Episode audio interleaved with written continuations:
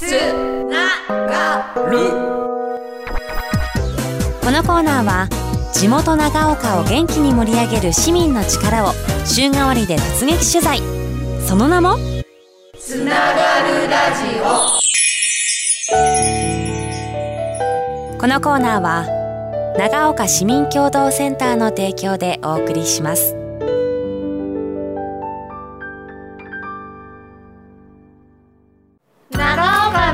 の SDGs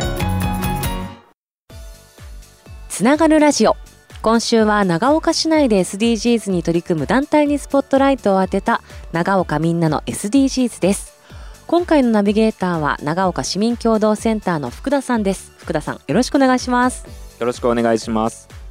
さあ長岡みんなの SDGs とご紹介しました。改めましてこの SDGs ってそもそも何なんでしたっけ？はい SDGs とは2015年に国連で定められた持続可能な開発目標のことです。2030年までに世界のさまざまな社会課題の解決を目指す17の目標が定められています。世界で取り組む SDGs であれ地域で取り組む市民活動であれ掲げる思いは同じ誰一人取り残さないこと。一人一人の力は小さくてもみんなで力を合わせばより良い社会を作れるはずです。なるほど、まあ、そういう中で今日は私はですね土地尾の秋葉公園にお邪魔しているんです。芝生の向こう側には原神構造が見えるんです。今日はね晴れ女を紹介していただけるという話なんですけれどもどんな団体の方ご紹介いただけるんでしょうか？はい。今回ご紹介するのは緑潤う土地を育む会の理事長星野雅子さんです。その団体名にもあるように土地を地域の美しい景観や雁木などの伝統文化の継承を目的に活動しています。住民の方々と一緒になって植栽や参道整備を行い誰もが住みやすい優しいまちづくりに取り組まれています。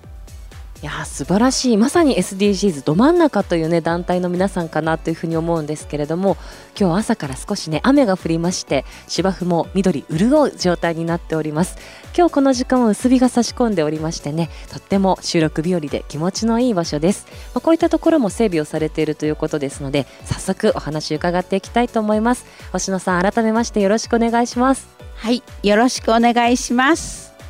星野さん本当に土地を地域をねもうそこから盛り上げていらっしゃるというねスーパーウーマンでいらっしゃるんですが今日はね理事長という立場でお話をいただきます。そもそもこの緑潤う土地を育む会どういった活動をしているのか具体的に教えてください。はい、皆さんが愛する秋葉公園をきれいにしようというとこから始まり皆さんができることは何だろうそれは草取りからだっていう頃から始まりました。平成15年秋葉公園を育む会として立ち上がってその2年後 NPO 法人化して今に至るということなんですよね。はいそうです。初めは外観に草がいっぱい生えてたんですね。やはり旗屋さんが忙しかったもんですからそんなところに目がいかなかったもんで各町内上野原八千一二滝の下中郷町の皆さん表町の皆さんと一緒に草取りを始めたのがきっかけです。すごいですね。それがもうね間もなく20年を迎えようという活動につながっているわけですから素晴らしいと思うんですが実はこの秋葉公園今ですねちょうど後ろ側に若干聞こえているかもしれませんが芝刈りをねされていらっしゃる皆さんいるんですけど大体こうメンバーは何人くらいでされてらっしゃるんですか？だいたい普通のメンバーは1415人います。やはり私たちだんだん年を取ってきますと一番は病院に行くことそれからこの芝刈りをしてほしいということです。大事なことだと思います。やっぱり体が資本ですからね。病院通いまずね第一。で今こういった芝刈り以外にも例えばこう街路樹とか樹木の整備なんかもされていらっしゃる。はい。街路樹のあのちょっと危なかったところを伐採したりとかそんなのもします。公園のトイレ掃除もさせてもらっております。トイレは6箇所か7箇所ありますね。公園もだいぶあります。はいいや素晴らしい。そういうのが、まあ、公園の管理事業ということになりますしあとはもう地域景観ということで結構こう道路の整備なんかもされるんですか？あの道路があるところの景観を良くするために草刈りをしたりします。本当は川の方もやりたかったんですが川はまた河川敷が違うもんですからそっちの方はしないことにしました。えーそしてですねもう一つ雁木の駅の管理業務もあると。はい早い時に寝台の生徒さんたちの雁木をどのように作ろうかということから始まってじゃあ古屋をちょっと役所が買いましてそこへ私たち寄せてもらって業務をしいらした方に案内をしています。これまさに町の駅ということだと思うんですけどそこにじゃあ常駐されてらっしゃるとはい、毎日だいたい常駐してましてもう365日います。はい、まあ、そういう中でですね本当にまあ幅広い活動をされていらっしゃるわけですが、まあ、私たちがこうね今いる秋葉公園もかなりこう広いんですよね。これまでもいろんなことされたと思いますけれど星野さんこう心に残っているエピソードとかってあります？はい、あの秋葉公園にもいくつかの道のりがあるんです。それで道も今あのうん大通りから来る道、山を登ってくる道、そんな山の道を崩れていたんですね。昔はあったところ、それをみんなで階段を作ろうとか、またモグラが来ないように 水仙を植えたり、そんな知恵のあるお年寄りがおられ私たちに指導されました。その後またきちっと市にお願いをし道ができました。これがいわゆる入道坂っていうね、ところですけれどやっぱりそういった専門家のアドバイスとか皆さんがこれまで培ってきたノウハウみたいなものを生かされてるんですね。やはり大先輩の意見をみんなが聞くようにして頑張っております。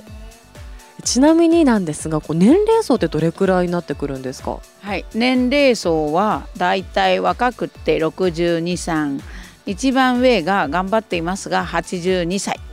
はい。なんだかこうね健康の秘訣って感じしますね。はい。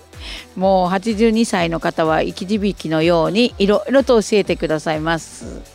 そうしますと大体こう例えば定年を迎えてそういった皆さんのこう社会参加の場にもなってるのかなと思うんですが。はい、大体定年された方たちがじゃあ次何しようかなといった時にやっぱりお友達がいまして誘ってあのお連れします。でありがたいですよね。でお家でやはり畑をなさっている方は草取りがうまいですし私たちわからない素人に教えてもらっています。なるほど。じゃあ自分の得意分野をまた地域に還元しているっていう場にもなってますね。そうですね。だからあの木々も職人が一人いるんですね中に。それでこの木はちょっと危ないよ。これはこうやって切ると面倒くさくないからこうやって切ろうよとかね。そんな知恵を教えてくれます。はい素晴らしいね。自分も生き生きできるし地域も活性化できるしということでね。えちなみにやっぱりあのそういったものって活動の中でもそうですし活動が終わった後に例えばちょっと休憩をしたりとかする中でも交流とかって広がってるんですか、あのやはり休憩時間が一番ですね。ああ今日疲れたけどさここのとこもう少し切るともっと綺麗になるよねとかそんな話もあるみたいですしそしてまたね一杯うちって飲むのがいいなとかって言いながらなんか話が弾んでおります。い。いいですね。やっぱり飲み会とかねあのお茶会みたいなものがね一つ交流の場にもなりますよね。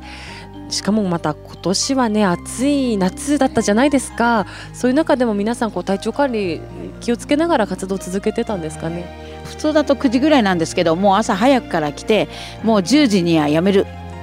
また夕方ちょっと来てまたやめるっていう感じで真ん中はや品方ですね。気を使いました。まあそういった活動をこう続けて間もなく20年ということになるわけですがこう町の皆さんの反応とかっていかがですか？あの皆さんももう緑を潤う土地を博む会のみんなをメンバーを知っていますので気楽に声をかけてくれます。はい、っていうのもですね実は皆さんお揃いのジャケットを着てらっしゃるんですよね緑色のですね蛍光のジャケットで背中にですねちゃんと会の名前も入ってますのでぜひねあの街で見かけた時には声かけてもらいたいななんて思います。はい。こういった活動っていうのはやはりあのボランティアとはいえやっぱりこう無償で続けていくのは難しいかなと思うんですがそのあたりこう連携っていかがですか、はい、役所と市と連携を取りながらやらせていただいてます。やはりちょっとでも補助金をいただいてその補助金の範囲内でみんなが頑張っています。それが一番じゃないかなと私は思ってます。今日もね賛同者の方来てくださってますけれどもはいやっぱりこう市所市役所との連携っていうのはうまくいってますか、はい、すごくうまくいってます。もう私たち師匠がなければできません。はい何か問題があるとすぐ私たちの係のとこに行きます。はいいいですね。やっぱりこう地域一丸となって、まあ、地域を盛り上げようっていう気持ちがねすごく伝わってくるんですけれどもここまで聞いてみていかがでしょうか福田さん。この会の皆さんの活動っていうのは SDGs でいうと何番のゴールに当てはまるでしょうか？はい。団体の活動目的に土地を地域の景観や生活環境公共インフラを良好なものにする事業を行い子どもから高齢者まで安心して暮らすことができ魅力ある優しいまちづくりに寄与するというふうに書かれていましたこれは SDGs17 の目標のうちゴール11の、えー、住み続けられるまちづくりをそして11の7の2030年までに特に女性や子どもお年寄りや障害のある人などを含めて誰もが安全で使いやすい緑地や公共の場所を使えるようにするという項目に該当すると思います。もう SDGs という言葉が生まれるずっとずっと前からね皆さん当たり前のようにこう活動されていたわけですけれどどうでしょう？SDGs って何かこう意識したことありますか？いいえ全然ございません。でも本当にそんなに当てはまるのかなというのが不思議でした。このようにですね本当に当たり前に地域を思う気持ちから生まれた活動が実は SDGs にえー、関わってくるっていうこともありますのでねぜひ皆さんもちょっと関心を持ってご覧いただきたいなというふうに思います。つながる。つながる。緑潤う土地を育む会は地域を愛するアウンの呼吸で。つながるえー、SDGs は2030年までの達成を目指す目標ですが緑潤う土地を育む会さんは2030年の社会をどのような社会にしていきたいでしょうか？はい。2030年と言いますと私たちもだんだん高齢化してまいります。でも町の方々が私たちを見て一緒にやってみようかなこれは誰もが協力できるんだよというような社会を作り上げていけたらいいなと思っております。いや本当に素晴らしいと思います。次の世代へつないでいくって大事ですね。はいそうです。人口は減っても次の時代を担ってくれる子どもたちもいると思います。そんな子どもたちにこの社会ができるんだよっていうことを教えてあげたいと思っています。本当第2第3のこう星野さんを目指すようなね子どもたちもこう生まれてくるといいなと思うんですがどうでしょう福田さんお話聞いてみていかがでしたか？はいね、街が綺麗になるというのは当然なんですけども、えー、そこに関わる人たちみんなのこう気持ちが優しい気持ちになれるとかそういうところが本当にいいあの活動だなというふうに思いました。そうですね。景観だけではなくって自分の心もね綺麗になっていくってね本当に星野さん見てるとよくわかります。ありがとうございます。ということで今日は緑潤う土地を育む会理事長でいらっしゃいます星野雅子さんご紹介しました。本当にありがとうございました。ありがとうございました。このコーナーは長岡市民共同センターの提供でお送りしました。